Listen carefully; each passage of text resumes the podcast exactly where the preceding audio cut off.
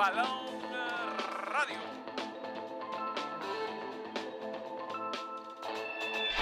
Estamos ante uno de los momentos más espectaculares. Balón Radio.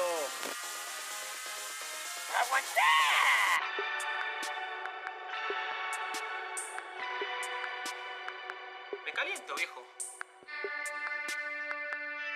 Evita tocarte.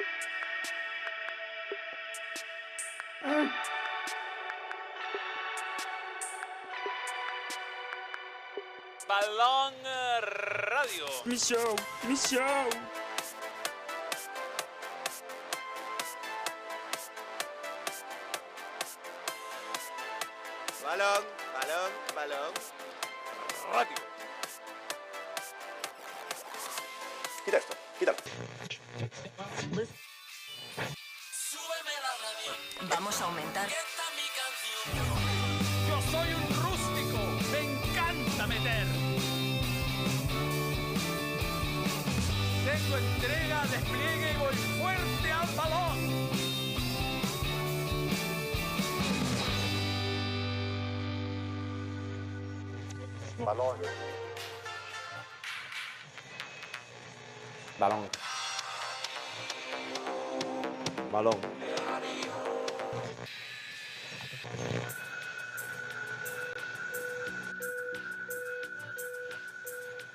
Balón.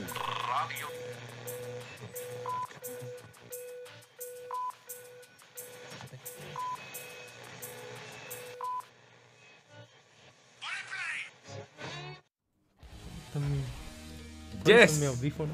No tiene audio. Ahí estoy. Ah, voy, voy, voy. Dale, llegamos, estamos medio justo, dale. Desaprovechó una oportunidad. Boca Juniors jugó su mejor partido del año y solo empató sin goles ante Palmeiras en la bombonera. Sin Carlos La Joya Palacios. Colo Colo y Universidad Católica protagonizan el duelo más atractivo de la jornada 25. Los albos pierden a una de sus principales figuras. Se juega el puesto. Mauricio Pellegrino se juega el puesto ante Audax Italiano. La directiva de la U le dio un ultimátum al DT argentino. No va más. Flamengo anunció la destitución de Jorge Sampaoli tras perder la final de la Copa de Brasil. Tite es la prioridad del Mengao. En el cumpleaños del dueño del balón, Ah, Gracias. bienvenido a su programa. Ah, muy bien. ¿Cómo estás, Arturo? Sí, vienes de camiseta, no me había tocado. Viene camiseta, es verdad, es verdad. ¿No te había tocado? O sea, con Fuyu una vez, pero sí, tal con bajo. la silla baja. estoy muy bajo. Vamos a arreglar esto para que se... Todo está peor, No, peor. Está muy alto el. Ahí estamos. Sí. ¿El trípode? Ah. Yo le veo una, una sola pierna tensa. Bien, eh, ¿cómo te va? Bien, bien, mano. Oye, la gente cree que Lucas se, se- No, fue circunstancial. fue, sí, sí, fue todo. No se enoje. Sí, había gente que no, no puede ser, ¿cómo? Igual yo creo que me gustó, no sé si escuchaste el programa ayer. Un poquito. Me gustó, me gustaron sus conceptos. Nunca había estado con Lucas Tudor en. Luca Tudor ahora se llama distinto. En un. No, no, parece que le decían Lucas Tudor. Por error. Sí, como jugador era Lucas Tudor. Pero después eh, parece que su nombre real es Luca. Por Luca Modric. Em, Salud, Manu. Salud. Por tu cumpleaños. Gracias, con Marley Coffee. Felicidades. Un café sin maldad. Sí. Mm. Nada, te decía que me, me- fue entretenido conceptualmente, aparte que tiene harto conocimiento del fútbol joven por su hijo, entonces Claro. estuvo buena, estuvo bueno el, el diálogo, se conocía con Juvenal, con el Toby, con Polaco. Eh, ¿Quién se escucha muy despacio? Siempre, siempre, eh, Siempre sube- pasa. súbele- Siempre tú pasa. ¿Ah? Pero, pero le puedes dar ganancia a tu weón.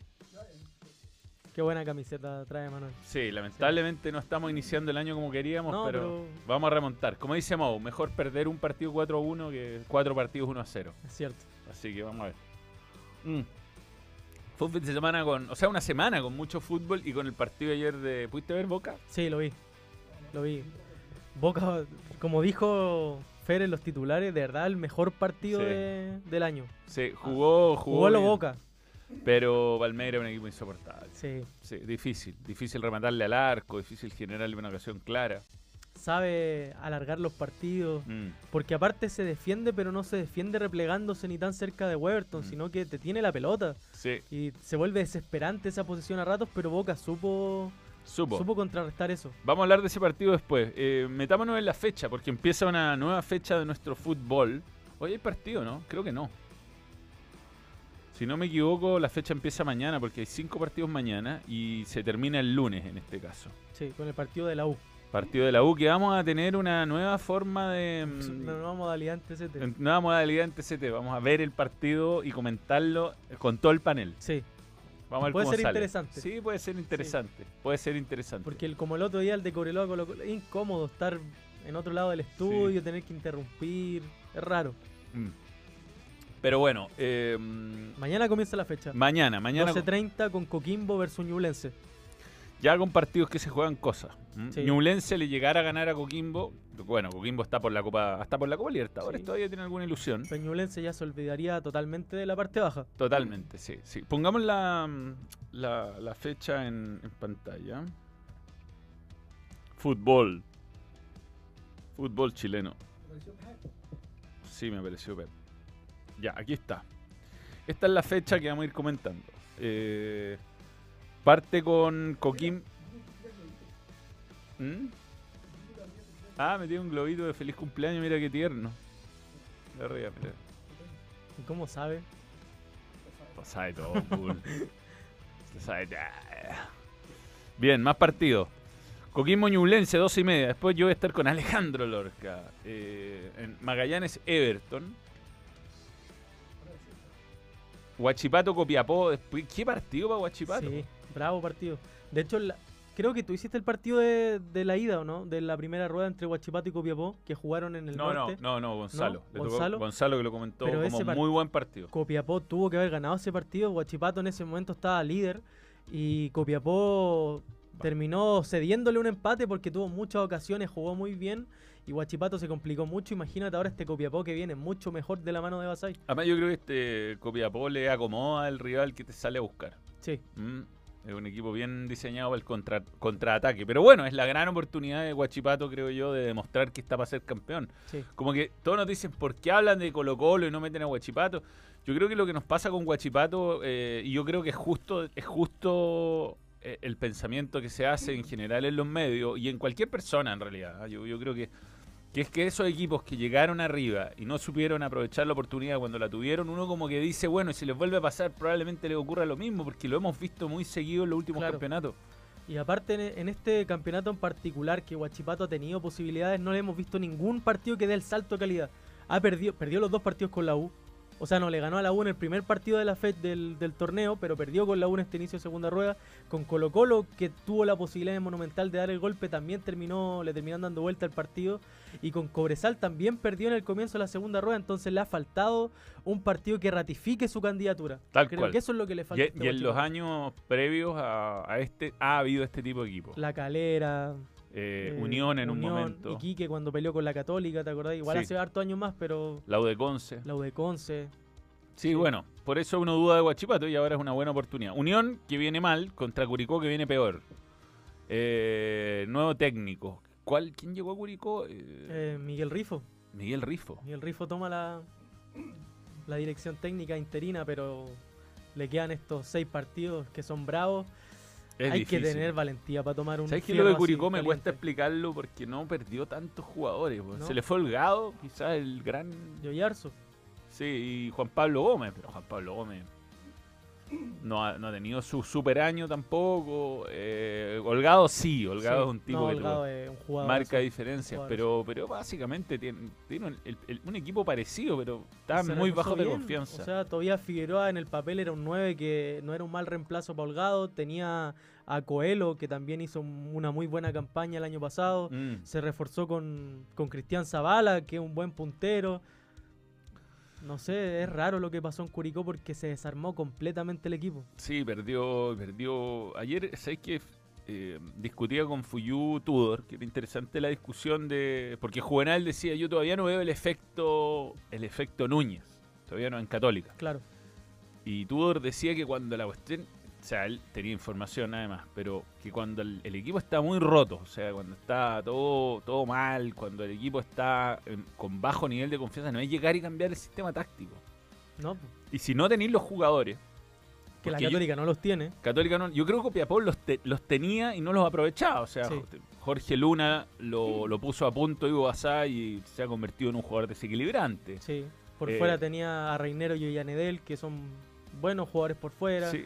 Vargas vino a firmar la defensa. Bueno, Yanedel y Vargas llegaron. Claro, Llegaron un de Cobresal y otros están libres. Y afirmó en puestos que no tenía. Entonces, lo de Curicó, yo lo llevo más al plano de Católica en cuanto a que tampoco es que tanta mano pueda meter como para que, ah, no, es que no está haciendo jugar a tal tipo que lo Claro. tenía cortado. Yo creo que Coto Rivera probó varias fórmulas, di- distintos esquemas y todo, y simplemente ya el equipo está como eh, desahuciado y se siente así y va a tener que eh, hacer un trabajo casi que mágico, Riff, en esta fecha. lo llamativo es que uno lo puede llevar al- también al análisis de qué hubiera pasado si Damián Muñoz continuaba en la banca Curicó. Yo creo que había más posibilidades de que remontara esta campaña de los curicanos con él en la banca, que ya conocía. Y recordemos que él se fue después de ganar la Colo Colo en el Monumental. Sí. sí, Ahí no. toman la decisión de, de marginarlo de, de la direc- dirección técnica, entonces yo creo que por ahí más va el análisis, un técnico que había rendido bien, que tuvo sí una- un mal comienzo de torneo, pero que estaba dando señales de una remontada y bueno, Sí, tomar sí. la decisión. O'Higgins viene levantando, aunque perdió el último partido. La Calera viene levantando, aunque perdió el último partido. Aquí ya es pelea por la Copa Sudamericana. Eh, yo diría que son dos equipos que ya dejaron de sufrir abajo. El clásico, vamos a estar en el Estadio Monumental con TST después del partido. Sí. Vas, Va- voy, vas. no al programa, pero voy a... La otra coordinar. cámara. Sí. Bien. Eh, obviamente toda la responsabilidad de Colo Colo. Para Católica eh, ya creo que el descenso queda olvidado y pues tiene poco que... Yo, yo ayer debatíamos, ¿no? Ahí Olmos decía... No, que es igual de importante para los dos. Yo creo que no. No, Colo Colo se juega mucho más que la Católica. Y Yo creo que Católica puede jugar con eso. Sí, como jugó la Copa Chile también. Sí. Yo creo que va a ser un partido parecido a ese. Y el Nico Núñez lo entiende así. La Católica tiene que salir viva del Monumental. Total. Sin un desastre como el que le pasó a Cobresal y mantenerse compitiendo en el resto del torneo que, digámoslo, o sea, salir séptimo tampoco es una gran exigencia en el torneo chileno. No, y perder con Colo Colo está en, los- Tal- en lo- en los libros de cualquier entrenador que tiene que agarrar un equipo que viene con, con Sí. crisis. Entonces, si bien uno Católica es un equipo que históricamente hace buenos partidos en el Monumental, yo creo, yo creo que este equipo de Católica de verdad no, no tiene mucho margen de mejora. O sea, si se recupera Pinares, pero Pinares tendría que ser un buen Pinares, no el Pinares que ha jugado hasta ahora. Quizás podría tener una alternativa más en la mitad de la cancha que le marque alguna diferencia.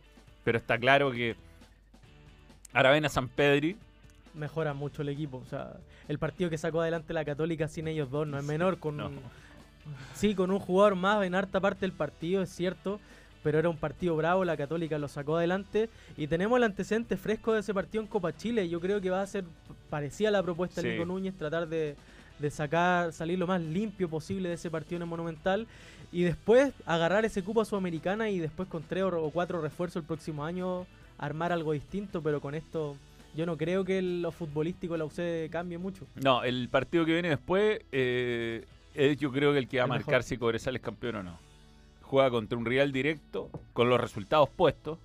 Sí, O sea, vas a ver lo que hizo Guachipato, vas a ver lo que hizo Colo Colo. Y, y creo que lo del Monumental, si bien fue muy malo, es más un accidente futbolístico que una demostración de poco carácter. sí. De verdad le salió todo al revés.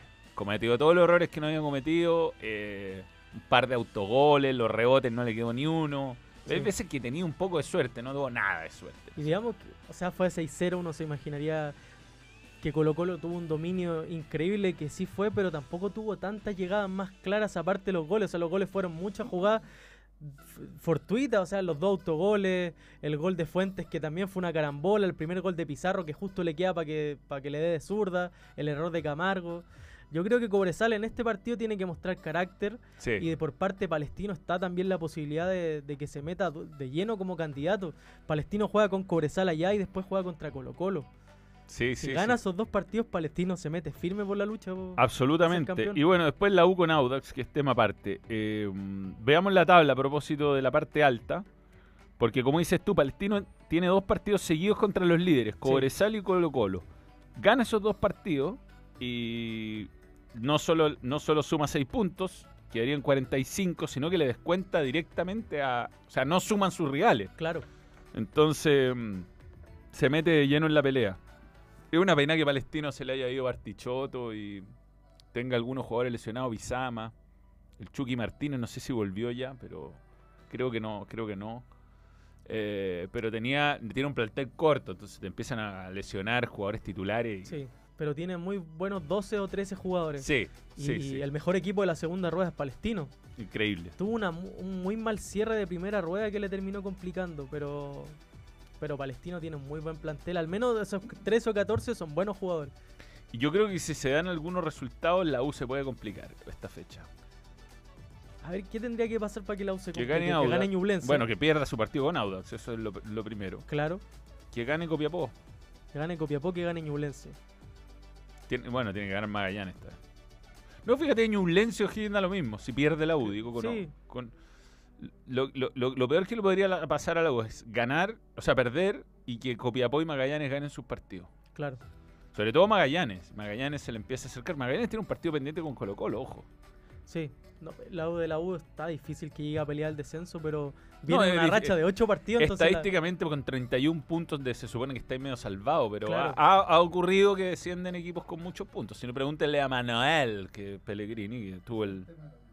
Y si hay sumado dos puntos en toda la, en Eso las últimas ocho fechas, No, es tremendo. es difícil que...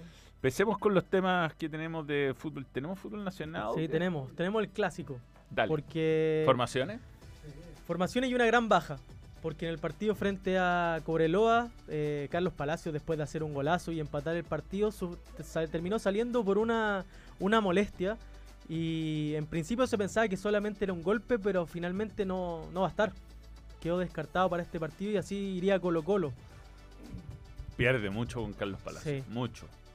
Sí, claro. O sea, sin con la baja de Carlos Palacios, eso quise decir. Eh, vuelve Cortés al arco. La defensa no. Bueno, si juega Opaso es una gran diferencia con Bruno Gutiérrez, pero no sé. Yo, yo siento que con Opaso están haciendo un error que pasa mucho con el jugador desgarrado, que lo están apurando. Es que Y esos minutos que entró en el clásico contra la U creo que fueron totalmente innecesarios. sí, Opaso se veía muy disminuido, se notaba que Sí. no quería picar. Opaso es de los jugadores que se pega sprint de 50 metros en todos los partidos y con la U estaba contenido y se le notaba que estaba todavía con, con dolor. Yo creo que si no está al 100 y considerando que Católica te ataca poco, eh, mejor Gutiérrez. Y, eh, o, Yo creo o- que va a ser fuente. o Fuentes, Sí. o Fuentes y Pizarro, si es que se recuperó de su problema estomacal. Eh, pero no arriesgaría, no lo arriesgaría porque al final se te lesiona, vuelve a perderse tres partidos. De, bueno, después vienen los panamericanos y se puede recuperar, pero an- van, a- van a saber si el desgarro después se te pone medio crónico, complicado. No, no es bueno desgarrarse siempre, el- volver a recaer en desgarros. Claro. Cada vez se va haciendo más difícil recuperarse. Bueno, Falcón Saldivia, eh, Falcón que suele ganar los duelos con San Pedri, Bimber, que no jugó bien el otro día en Jugó mal. Calama. Eh, Sergio Vergara lo complicó demasiado en el segundo tiempo. Sí, sí. César Fuente que está en un gran nivel, eh, Pavés, vuelve Pavés. Colo Colo jugó sin Pavés el otro día. Jugó muy bien. Mm, Creo que para partidos como este, donde se- seguramente la Católica se te cierre, Vicente Pizarro era una mejor opción por la facilidad que tiene que con, con un pase para romper líneas. claro. Pavés es un jugador que está lateralizando mucho y también está lento. Está, le vuelve el tránsito muy lento Colo Colo en el... Yo, yo en el estoy de acuerdo, campo. fíjate, que eh, de, de- de- de todos, el que nunca había salido, y justo cuando sale, el equipo gana 6-0. Claro. A veces, a veces es coincidencia, pero... Y además veo este partido, por ejemplo, para un jugador como Vicente Pizarro, que va a jugar como, como primera salida de Colo Colo, con mucha libertad para jugar ahí. Sí. No lo veo con una católica presionando esa parte de la cancha. No, no tiene los No jugadores. tiene los jugadores. Entonces, quizá era un partido más para Vicente Pizarro. Y, insiste con volado. Pero man, man, yo no, sobre todo con el tema paso, yo veo jugando a Fuentes como lateral derecho y Mm. a Pizarro con Pavé. Sí, ma- Tengo toda esa tinca. Y habría que ver eh, arriba. eh, Volado, bueno, de Volado es de esos que de repente tiene su gran partido y, y es su partido y mete dos goles, dos asistencias, pero hace rato que no pasa esto. Sí. O sea, hay, por ejemplo, no, no está Carlos Palacios. Creo que ahí Colo Colo tiene opciones. Tiene a Alexander Oroz, que su Mm. posición natural es por la izquierda. Tiene a Bouzat, que es el que ha ingresado los últimos días y el que ingresó por Palacios, que es un jugador que, no, que en ofensiva no te propone mucho. Está la opción de cambiar a Thompson de lado. Y está Matías Moya, un jugador que ha tenido muy pocos minutos. ¿Cuál para ti sería la mejor opción de reemplazo de Carlitos Palacios? Mm. Está, está difícil, ¿ah? Hay, uno más, hay uno más que se me ocurrió en el camino y se me olvidó. De, Fabián Castillo está lesionado. no, no, no, no, no, no, no. No, no. Se me ocurrió. Venega abierto. No, no, ¿No? no, no, no. Ya me voy a acordar. Es un. A ver si me ayudan. Volado. No. No, ¿quién era? Ay, qué, pero qué pelotudo. Está Oroz, está Bouzat, está Thompson, está Volados. Si alguna idea se me ocurrido, pero. Estamos, no, te- no tenemos el, los controles. No. No tenemos los controles. Parra, bien, ahí Parra, está. Parra, Parra, Parra, Pablo Parra. muy bien, gracias. Pero Sebastián Pablo Parra abierto. ¿Ha jugado ahí? Sí, Pablo Parra. No, no tengo. po. Ah, aquí está en la transición anterior. Sí, Pablo Parra. Pablo Parra. Había pensado. Que ya está recuperado. Sí, está recuperado. El otro día fue citado, pero no fue a la banca. ¿Y sabéis por qué pienso en Pablo Parra? Por dos razones. Primero, porque así puedes poner a Thompson en su perfil, que Sí. es más peligroso. que es de Y lo otro, Y porque, un jugador cre- de perfil de Carlos porque es un rematador. Sí, como Palacio. Claro, entonces te, te, da, te da un poco lo mismo. Mm. Y, y Católica, si te- se te va a cerrar eh, y pones a jugadores que no están en altos de confianza, mejor tener a un tipo que tenga la variante del remate a media distancia. Y va a ser algo parecido a lo que hace Palacios, que es engancharse, que es cortar desde la izquierda hacia el centro. Sí, Va a ser un movimiento similar al que hace Carlitos Palacios. yo creo que lo sorprendería a Católica si le hace Sí. esa, esa jugada. Porque Oro es un jugador mucho más de buscar la banda, buscar el uno contra uno, buscar Mm. última línea. eh, pero claro, tiene la variante de Pablo Parra que ha jugado muy poco, entonces igual es una incógnita ver cuál podría Pero ser su el- nivel. El rato que entró no, no lo hizo mal. ¿No? Pero bueno, Cobresal y Ñublense ha, ha Mm. entrado un rato. sí. Con Ñublense tuvo un gol, de hecho. Yo lo pienso por características de los jugadores más que nada. Eh, ¿Qué weá se volaba la titular? How to pronounce Pablo Parra. Se me había olvidado. Parra, el loco es volante. No, no, pero ha jugado Pero ha abierto jugado por la izquierda. sí. Ah, incluso cuando juega Carlos Palacio, eh, Gil se abre a la izquierda en momentos de presión. Sí. Y queda de no de puntero, pero como, como el jugador más adelantado por la izquierda. Me acuerdo con Everton, que jugaba harto así. Sí. Y se Eh, enganchó harto Palacio. Sí, sí, lo que pasa es que Colo Colo en el fondo muta su, su forma para, según el rival a veces, y también para hacer más efectiva la salida. Everton tenía buena salida por las bandas, entonces como Palacio es medio flojo en la marca, eh, prefería usar a Gil para molestar por afuera. Claro, que Gil siempre ha sido la mejor opción de ese primer hombre que presiona la Claro. salida rival. El año pasado lo hacía mucho y Costa era el que tomaba esta, esta forma de Carlitos Palacio. O sea, son jugadores similares igual en cuanto a que son punteros izquierdos que no, no buscan última línea y eso. Sí. Eh. Javi Tavares. Hay un ruido. Hay un, nos están penando. Algo está sonando. Ya, sí, es Javi, ya. Lo escuchamos. Eh, oye, em, eh, hay un super chat. Quiero, quiero agradecer además a, a todos los que me mandan saludos. Rodrigo Aguirre, feliz cumpleaños Manuel, mañana partidazo por el ascenso. Temuco Cobreloa, qué partido. Partidazo. Qué partido. Cobreloa gana ese partido. Y, espérate, po, no, no- estoy muy ansioso, no, no alcancé a leer. ¿qué? Saludos de Temuco, justamente, Rodrigo Aguirre. Mira, tira el doctor Vilardo tomando Gatorade. Muy bien, muy bien, muy buena foto de perfil. Pablo Parra es la mejor opción. Encarador se le vio rápido en el último partido con Cobresal y le pega al arco. Es lo más parecido al juego de Palacios. Sí, Sí, sí, eso ta- tan mal no estaba. Lo que pasa es que estoy un año más viejo. He perdido la memoria. eh, y eso. Y Católica, tenemos que mostrar formación. No tenemos declaraciones, nada. Tenemos, tenemos. A ver. Ya, esta sería la formación. Eh, sigue lesionado Ampuero, que es una muy mala noticia, creo. es un desgarro finalmente. Sí. Más grave de lo que se pensó. Mm, González eh, no tiene la edad de derecho católica, o sea, tiene que improvisar. Eh, Dani González creo que es la mejor opción. Byron Nieto ha estado muy, muy flojo en la marca. Increíblemente sigue Burdizo en el equipo. Eh, es muy lento. Y este- yo creo que Católica puede sufrir con la lentitud de Burdizo. Cajelmacher y Parot, Rovira, Saavedra, Aravena, Montes, Cuevas y San Pedri, que haría fuera. eh, Aravena. No, no, no, Aravena no, el Ah, eh, espejo. No, no. no, de Tapia. Ta- No, no, no, el. Ah, Ortiz, Ortiz, Ortiz, perdón. Ortiz, Sí. el nuevo. Pero esa línea de cuatro te habla más o menos de lo que va a ser Católica en el Monumental. O sea, Sí. va a jugar con cuatro Cuatro centrales. centrales. Cuatro centrales. Que no me parece una mala fórmula pensando que Colo Colo en la Copa Chile tuvo que trabajar bastante para ganar ese partido. Yo creo que si no juega Opaso, quizás en vez de Cuevas pueda entrar eh, Ortiz. Ortiz. Fíjate, a mí me gustaría ver a Aravena más arriba, más- Como dupla de San Pedro. o como puntero de izquierdo, o no, no, no con, no con tanto, tanta responsabilidad defensiva. Claro. A mí me sorprende que sea Ortiz el que salga y no Montes, por ejemplo. Sí. Montes viene bajo. Mm. Ortiz ha mostrado cosas, es un jugador encarador, un jugador rápido, que en Monumental complicó mucho Colo Colo cuando ingresó. Igual faltan dos días para el partido. Sí. así que pueden haber al novedad. Escuchemos declaraciones. El técnico local. El otro día el Nico Peranich dijo que tenían Visita. una espinita clavada precisamente por, por la llave de Copa Chile. Por, por eso mismo, se definió solo por un gol, fueron dos partidos muy parejos. Y mm, saber tú como técnico cómo ocupas esa sed de revancha que tiene el equipo para poder eh, quizá sacarle provecho a esa espinita clavada que decía Nico Peranich. Sí, eh, sí lo escuché.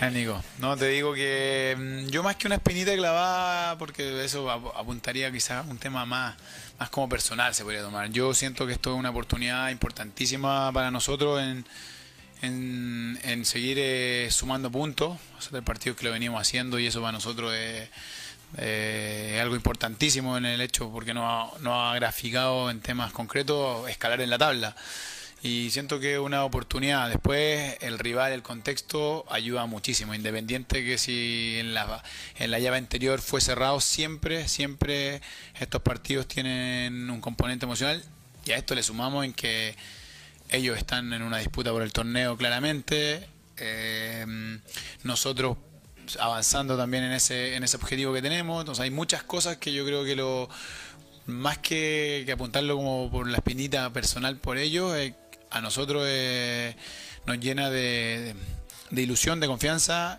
en que podemos ir allá, podemos hacer un buen papel, podemos competir muy bien y podemos ganar. Bien. ¿El Quintero? No tenemos más. Es Eso es difícil hablar de revancha. Yo creo que el Nico Núñez entiende que no tiene armas suficientes para ir a plantearse de tú a tú al Monumental. No. Puede ganar el partido, sí, porque el fútbol puede pasar cualquier cosa. La Católica puede pillar de contra Colo Colo mal parado y puede llevarse los tres puntos del Monumental. Pero competir de tú a tú, difícil. Yo también creo que, aparte que la posición en la tabla lo dice todo. Sí, Cuando el séptimo contra el tercero que podría ser segundo. O sea, hay una, habrá una diferencia de puntaje de goles a favor en contra.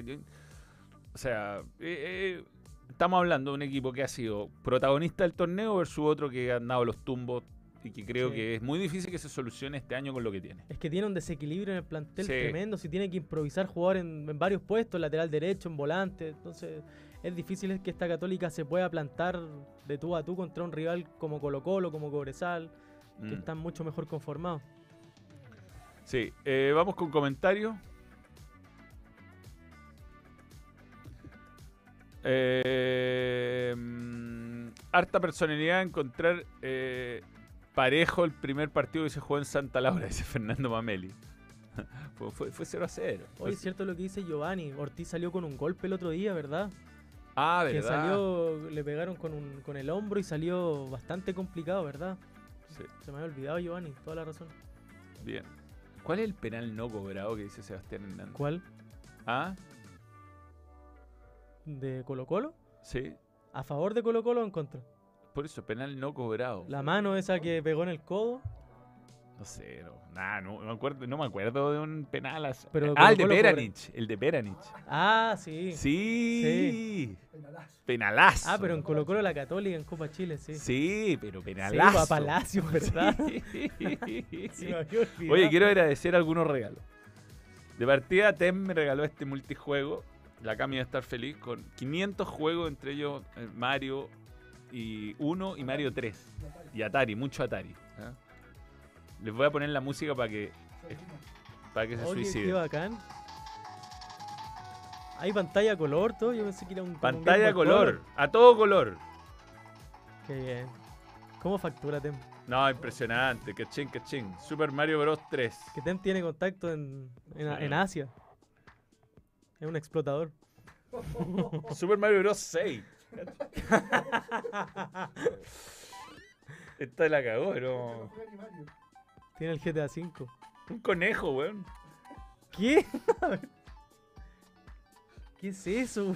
No sé, hay un pato, esto es cualquier cosa. Bueno, en fin.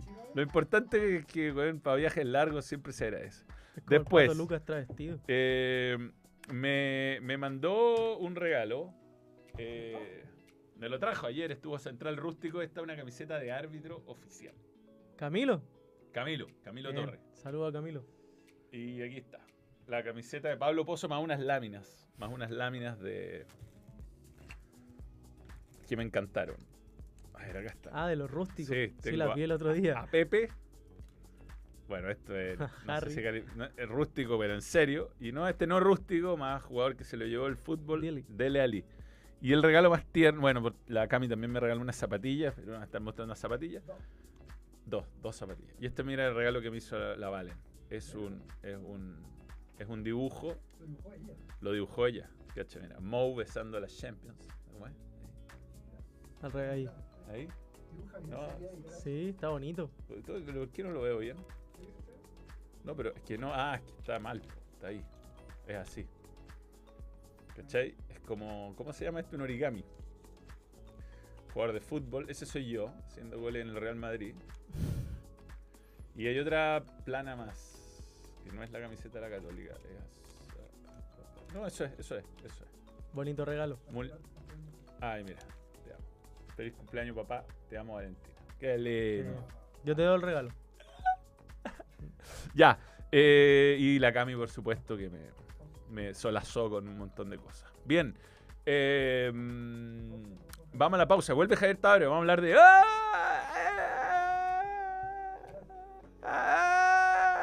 Betson.com, la marca global de apuestas que te permite jugar en tu moneda local.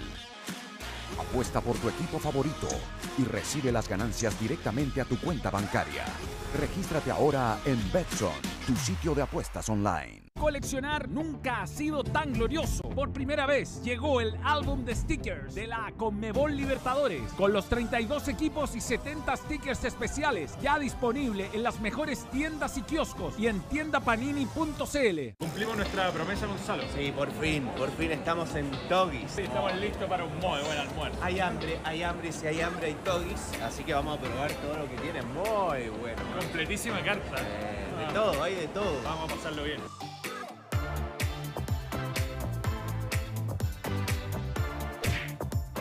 De todo, hot dog, papas fritas, nuggets, empanadas espectacular. Estuvo buenísimo, Completísimo almuerzo. cumplió las expectativas, comimos de todo. Lo necesitamos después de Balón Radio. Gracias, Doggy, por creer en el balón. Volveremos, volveremos. Volveremos.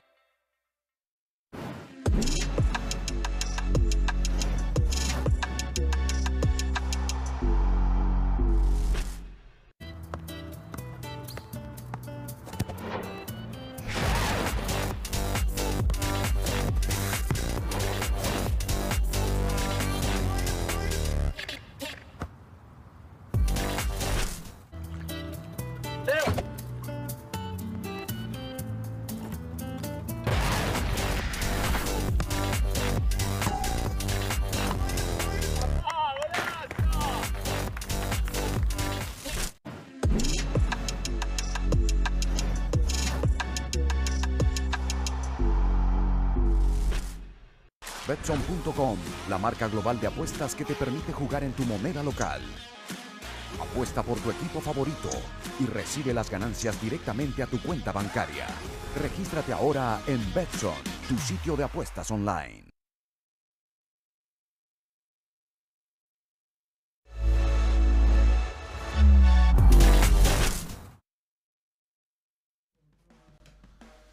Bien, aquí estamos con, eh, Con la Adidas, la roja.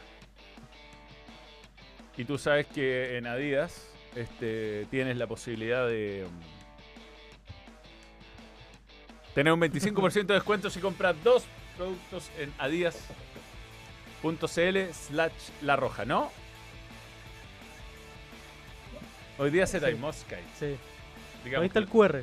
Ahí está el código QR para que entren a Adidas. De hecho, si entran a ese código QR, no, tenemos camiseta de Adidas nosotros Sí. también. Yo tengo la de la Roma de este año. La pueden comprar también la camiseta de la Roma. No está en promoción, pero pero está buenísima. Alemania, no recuerdo de qué. Creo que 2021. Mi- Mira, aquí uno entra, por ejemplo, y se encuentra inmediatamente con los Crazy Fast, Bonito. que usaré mañana. Crazy Fast. Hay algunos descuentos. Y entra inmediatamente a Adidas. Y los que tienen la aplicación, entran a la aplicación. Sí. Y tenemos hambre. Hace hambre. Mucho. Mira, le encanta el batido a Tem. a mí sabes. también. ¿Te gusta? Sí, me gusta el batido del Mira. Juan Maestro. Siempre me ha gustado. Mira. Sí. Siempre lo he dicho. ¿Y es un batido en base a, a leche o en base a A leche. A leche. Sí. De tiramisú. Estos son no, me imagino que hay más sabores. Sí. Yo siempre tomo el de frutilla, vainilla o chocolate, los tradicionales. Los tradicionales. Sí. bien. Batido está en Juan Maestro. Juan Maestro apoya el balón. Y en el Sí. código QR uno lo escanea. Vamos a hacer hoy día el escaneo de los códigos QR, que es, es nuestro, es lo nuestro.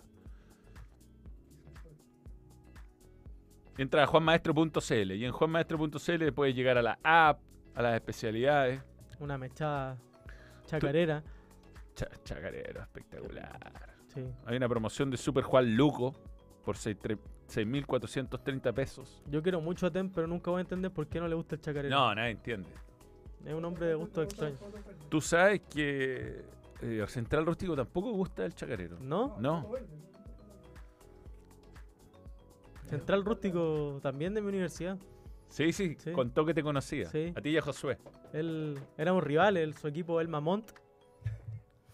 Era defensor central, yo también. Tanto que se van a gloria en la universidad. ¿No? Sí. O sea, su nombre era un desastre, pero No está Javiera.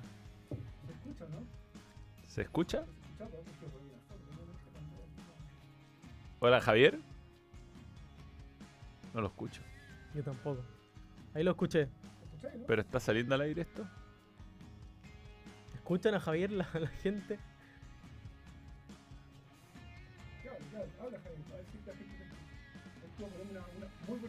¿Pero se ve Javier en alguna de las...? Está timeado esto. Sí. ¿No podía agrandar eso y por último capturar la pantalla? Sí, a ver si se escucha. Yo escucho a Javier, ¿no? No se escucha, No, no ya, se pero ahí se va a escuchar. Ya, No dale. estoy, ¿eh? Se va a escuchar, sí. Se está escuchando desde este momento. ¿Cómo te va, Javi? Lamentablemente tenemos un problema técnico, no funcionó Skype, lo reinstalamos, algo pasó. Algo pasó. Pero vamos a, buscar una solución parche mientras eh, te preguntamos por lo que fue ayer eh, para ti. eh, Boca con, con Palmeira.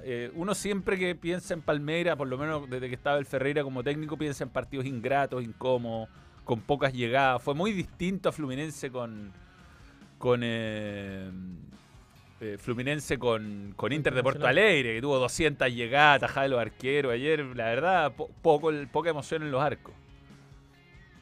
Hola Manu, ante todo, feliz cumpleaños. Como Gracias. amigo. Gracias, Espero que pasando un lindo día. Y un abrazo para Arturo también, por supuesto. Saludos, Javi. Eh, no puedo más que sumarme a tus palabras, porque quienes hoy están analizando el partido que se jugó anoche y lo están haciendo desde ayer, y en todo lo que se va a hablar hoy y mañana, hasta que se pueda jugar el próximo jueves, ¿qué esperaban? ¿Alguien esperaba un partido diferente de Palmeiras? No, no. dice, me hablaban de Palmeiras, el gran Cusco, y si Palmeiras juega así, Palmeiras es lo que hizo ayer. Palmeiras hizo el partido que le convenía. Quizás sufrió un poco más de lo que se podía pensar porque de haber un ganador por llegadas, debió haber sido Boca. Claro, por punto pero en el boxeo, como quien diría. Claro, pero Palmeiras siempre juega así. No, no, no, no modifica mucho su, su idea, su juego, su intención. Eh, de nuevo, es cierto que de haber un ganador, Boca debió haberlo sido ayer por la cantidad de situaciones que tuvo y Palmeiras prácticamente que no tuvo, no inquietó. a Romero. Pero sabe que juega con esa fortaleza. Ahora bien, cuidado, porque si llegan a empatar en San Pablo, creo que el 95% de las personas ya sabe lo que va a pasar. Sí. ¿no? Sí. Sí, sí, sí. Weberton no tiene muy buena estadística de atajador de penales y, y menos de 15% y lo de Romero eh, ha sido brutal en esta copa. Sí, Boca lo sostiene desde Rossi eso. Y llegó Romero y lo mejoró también.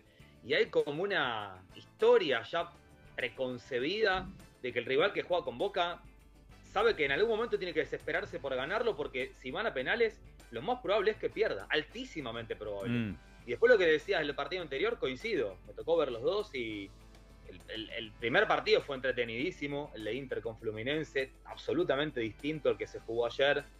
Ahora bien, eh, para el neutral, buenísimo que haya sido una semifinal así.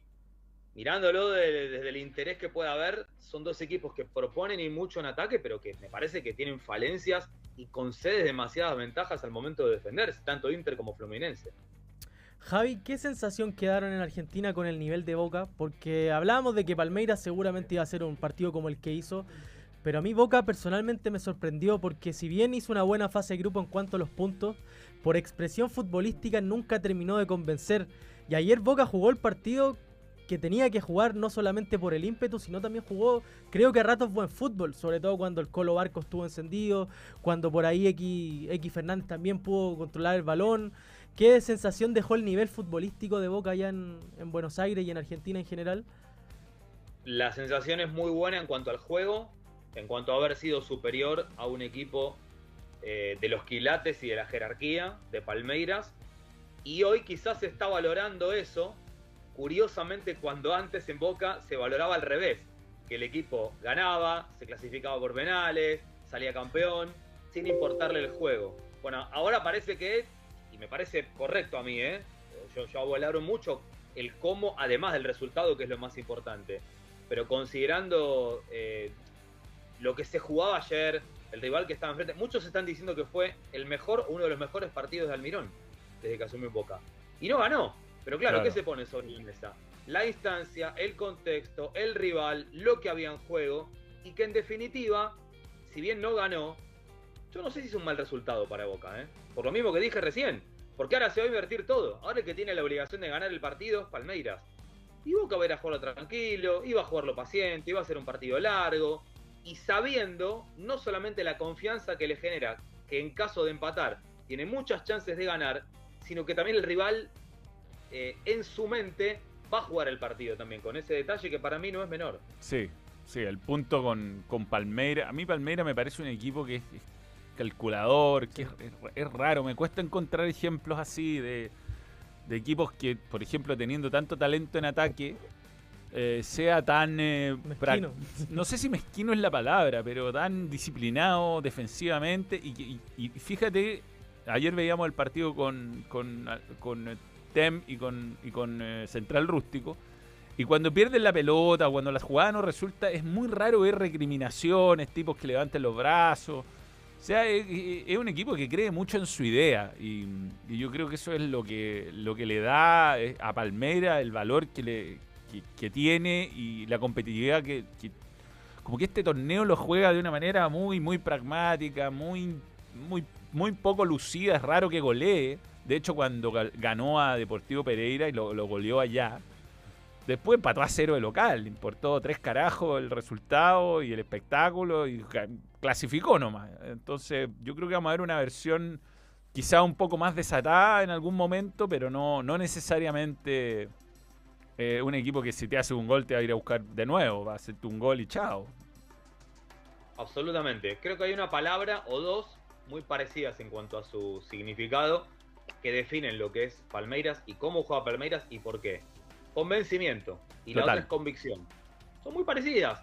Palmeiras sabe que jugando así llegó hasta donde llegó, ganó lo que ganó, se instaló donde se instaló.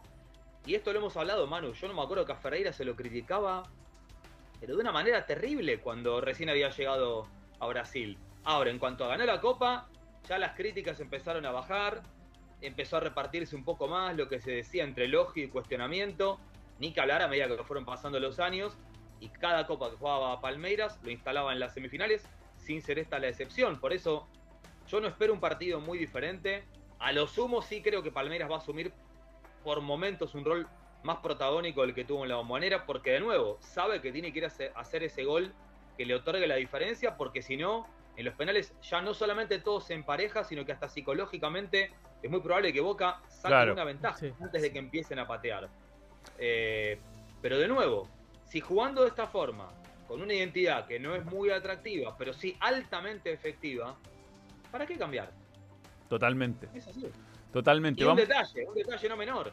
Eh, no quiero equivocarme con el número exacto, pero 8 o 9 de los futbolistas que empezaron el partido ayer contra Boca ya saben lo que es ser campeón de la Libertadores con Palmeiras. Entonces, ahí tenés otro agregado.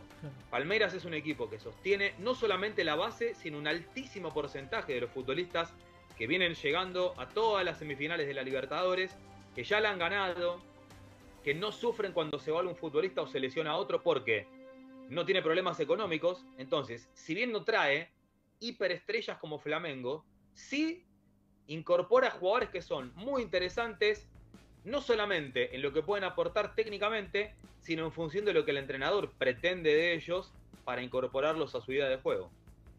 Sí, eh, aquí está la gente comentando el cabezazo de Cavani. eh, Romero, Holanda, Brasil fue máquina. Ahí, ahí fue importante también en la selección argentina. Yo me acuerdo que hay una tajada que después la pelota se devuelve y queda Sí, sobre la queda en la línea. línea. Increíble. En Boca el gol está sobrevalorado, dicen por ahí. Tú mandaste una estadística, Javi, para que para que para que revisemos. En un grupo de, de colegas, alguien nos envió una captura de, de un tuit que se publicó, donde hacía referencia a la cantidad de partidos que ganó Boca, pero a la vez que no ganó Boca y así todo está donde está. Y esto, por eso lo marcaba en función de lo que me preguntaba Arturo, Manu. Hace tiempo lo que decían en Boca era que importaba el resultado, que no importaban las formas, y ayer curiosamente fue al revés. Yo creo que no tiene que ver con algo estrictamente subjetivo, sino que por primera vez se valora otra vez la instancia, el rival, lo que hay en juego. A ver, enfrente estaba un equipo que viene de disputar las últimas tres semifinales Libertadores y haber ganado dos de ellas. Entonces, ahí es cuando se empieza a valorar otro tipo de circunstancias y se piensa que si bien Boca no ganó, hubiera sido importante en función de la revancha, haber empatado no está tan mal y haber jugado como se jugó, haber superado futbolísticamente a este adversario, bueno, evidentemente hay que ponerlo en un lugar importante. Aquí estábamos viendo la, la- esto es increíble. Eh, las manos, los mano a mano de Boca en la gestión Riquelme. Le ganó 1 a 0 a Inter de- Internacional, perdió 1 a 0 con Internacional, perdió 1 a 0 con Racing, le ganó 2 0 a Racing, empató a 0 con Santos, perdió 3 0 con Santos. 0 a 0 con Mineiro, dos veces.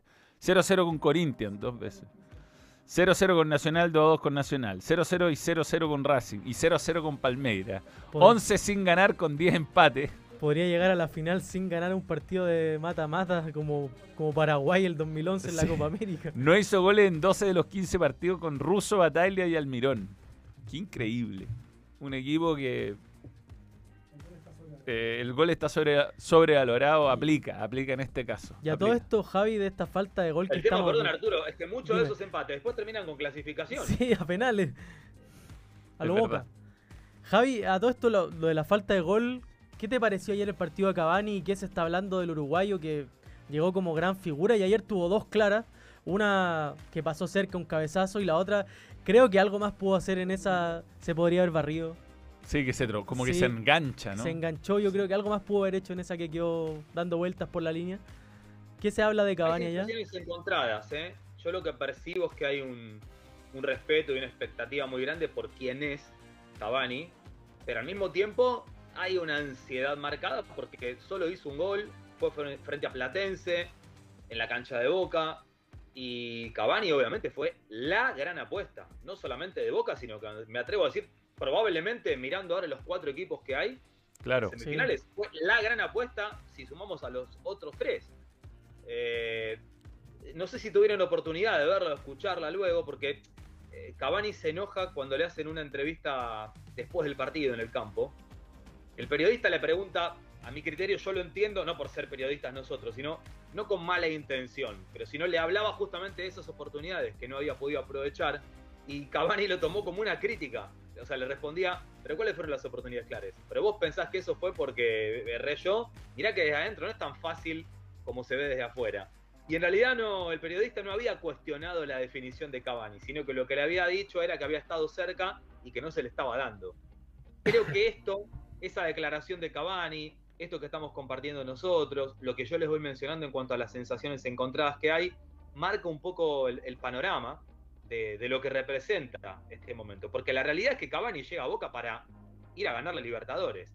Y todavía en la Copa no pudo hacer un gol. Sí, totalmente.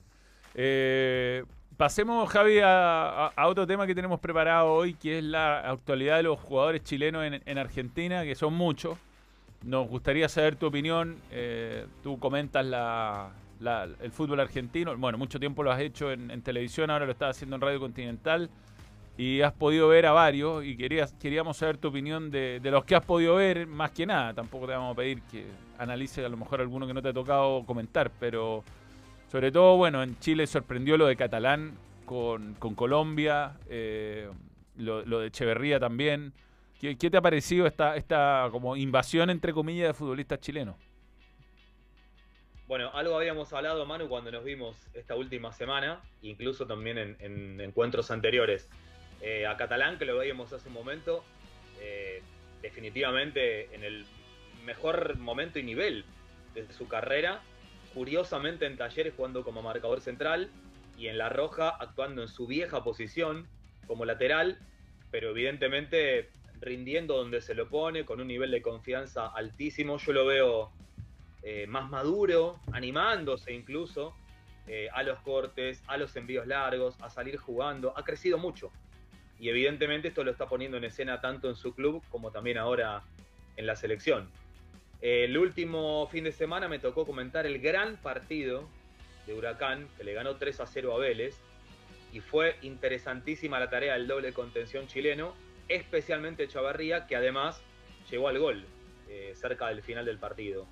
Eh, me parece que ahí hay un jugador interesantísimo, no solo para la selección, sino también para lo que puede aportar hoy en el fútbol argentino Huracán es un equipo que ha modificado un poco su idea de juego con su actual entrenador, con Diego Martínez.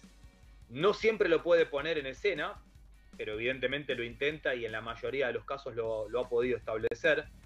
Quizás con la excepción de aquel partido contra Independiente, al cual creo que habíamos hecho referencia sí. también. A propósito de ello, se está esperando por Isla para saber si puede jugar.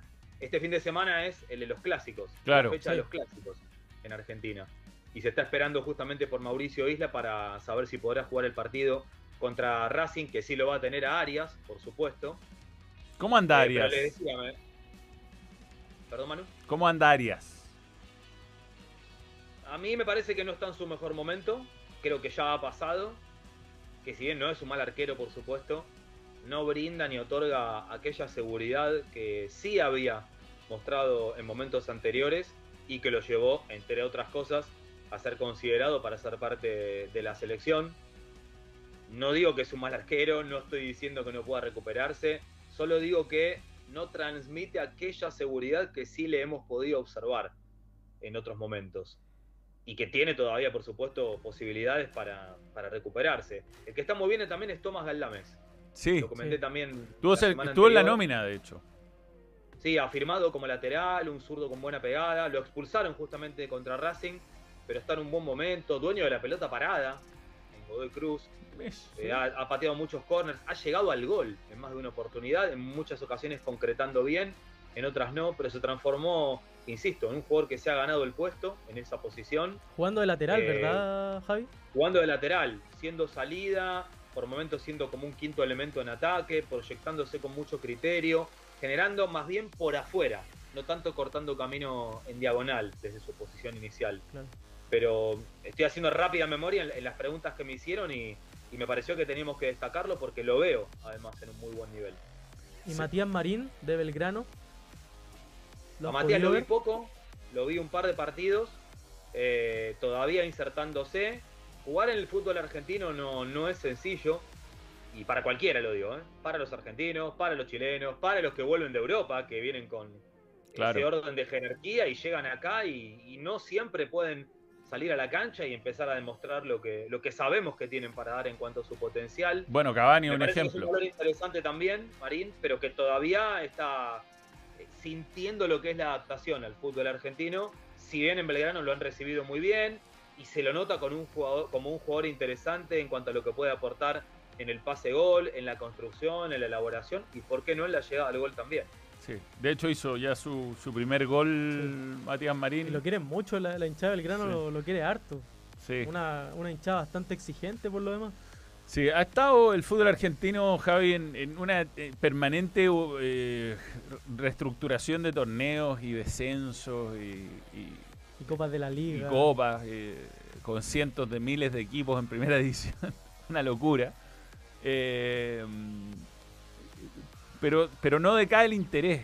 Cancha llena generalmente, incluso en partidos en horarios muy exóticos. Yo el otro día, antes que, que llegara Catalán a Chile, vi el partido por la Copa Argentina que se jugó en Mendoza entre Belgrano y.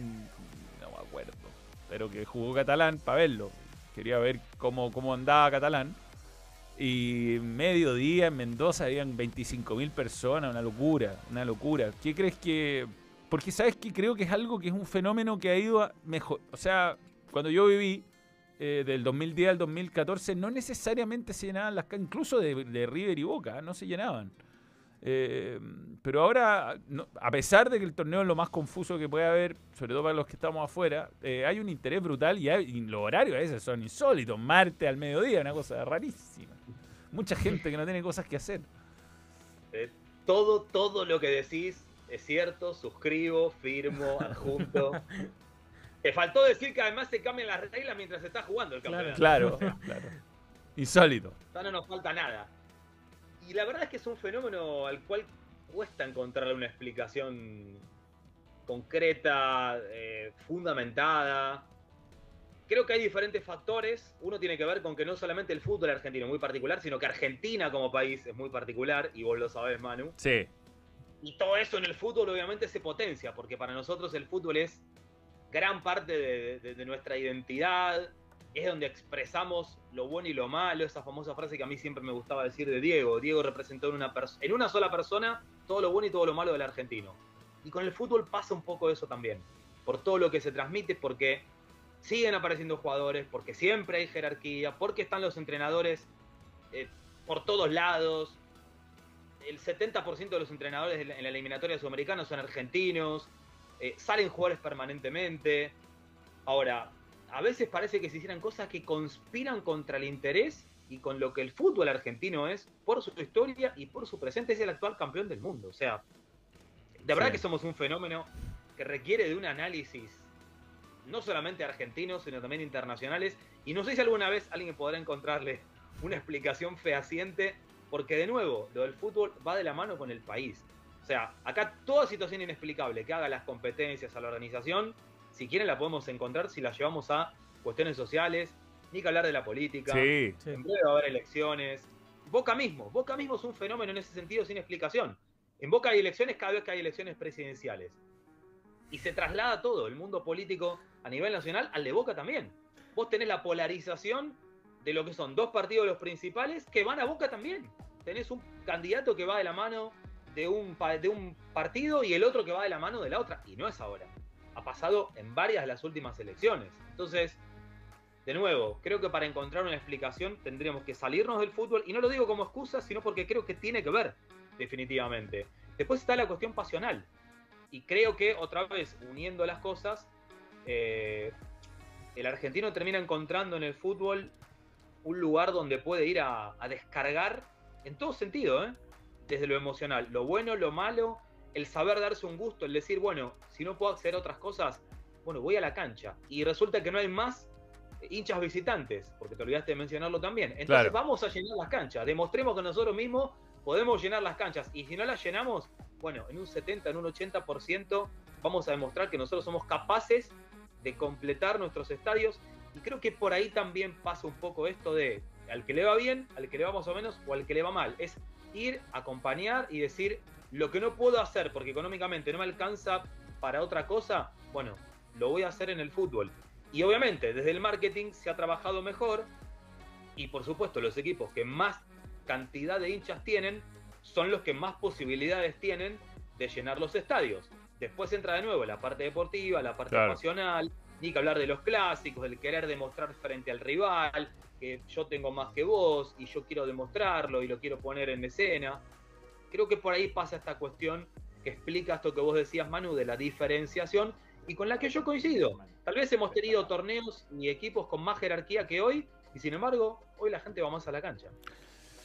Bien, sí. eh, bueno, da para largo eso. la- larguísimo, larguísimo, larguísimo análisis. Javi, eh, vamos, vamos llegando al final, pero antes tenemos los destacados del fin de semana. eh, Vamos. Y estos son. Con relación al super partido, estos son los recomendados del fin de semana. ¡Déjame terminar a mí! dale, Bobby, dale. Bien, bien. Vamos. Dale. Hoy tenemos a las 15.30 el Hoffenheim contra el Borussia Dortmund, 15.30 en la Bundesliga. Eh, a las 16 horas el Barcelona versus el Sevilla, a las 16.15 el Benfica contra el Porto, clásico en Portugal. Mira, Juan, Mañana, claro, porque hay Champions. Sí. Entonces lo hacen, les dejan descansar. mañana sábado el Bournemouth contra el Arsenal, a las 11, mismo horario el Manchester United contra el Crystal Palace, los Wolves contra el Manchester City también al mismo horario, a la 1 de la tarde el Milan contra la Lazio, una también el Tottenham contra el Liverpool, partidazo en la Premier League. Leipzig versus el Bayern Múnich, otro partidazo, una y media también. El líder de la, de la Liga Española, el Girona contra el Real Madrid, a las 13 horas también. 15 horas Magallanes versus Everton acá en la Liga Chilena. 15.45 el Salernitana contra el Inter de Milán. Quizá Alexis titular. Se comenta allá en Italia que Puede puede ser. ser. El Mónaco contra el Marsella a las 16, 16 horas. A las 16 también el San Lorenzo contra Huracán, clásico en Argentina. Rosario Central versus Newells, clásico de Rosario también a las 16.30. A las 17.30 Huachipato versus Copiapó, un partido interesante también, Importante. importante por la parte alta del fútbol chileno. A las 7 de la tarde Racing contra Independiente, clásico de Avellaneda. Y el domingo Atalanta versus Juventus a la 1 de la tarde. A las 2 Boca versus River. A las 15 Colo Colo versus Universidad Católica. A las 15.45 Roma versus el Frosinone. A las 4 el Betis versus el Valencia. Y a las 6 de la tarde Cobresal versus Palestino. Está- buen, buen fin Está de buenísimo el fin de semana. Hola cabro, dice Claudio Albarracín, qué genio Javier, Galera Guerrilla. Eh, mm, y Alexis Sánchez 77 nos manda unos Pokémones para saludarnos por Twitch. Y feliz cumple Manuel dice un nombre muy difícil de, de- muy difícil. Está de cumple hoy, así que Xling-HS, feliz cumpleaños. Eh, y vamos con el dato Betson. Datazo. Datazo. Datazo. Betson. Betson.com. El dato Betson. Está, está ahí. Ahí. Hay dato Betson. Buena foto. ¿Quién? Ah, Jürgen. Acá está, acá está. Dale.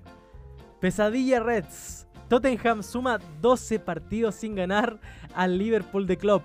La última vez que vencieron a los Reds fue el 22 de octubre del 2017, cuando lo golearon 4-1. O sea, Liverpool es favorito. No voy a cachar la foto. Pero siempre. ¿Cuál es tu afán por poner hombre respetable desnudo en la playa? Está en vacaciones. Ya ahí está el dato Betson del día de hoy. Javi, un gusto, ¿ah? Un placer. Lo mismo, Manu, siempre a disposición. Y bueno, arreglaremos luego para la próxima semana. Dale, un abrazo grande Abrazo, y Javi. nosotros nos vamos. Le agradecemos por supuesto a la gente que estuvo con nosotros. Muchas gracias por los saludos anoche, hoy. Y mm, nos encontramos el domingo en Tarde Pero Rolón. Sin dudamente. Ya, chao. Adiós. Chao, Javi. Chao, Javi. Chao, gente. Chao. Muchas gracias por sintonizar. Balón. Radio. Nos vamos. Adiós. Besitos, besitos. Chao, chao. Stop streaming.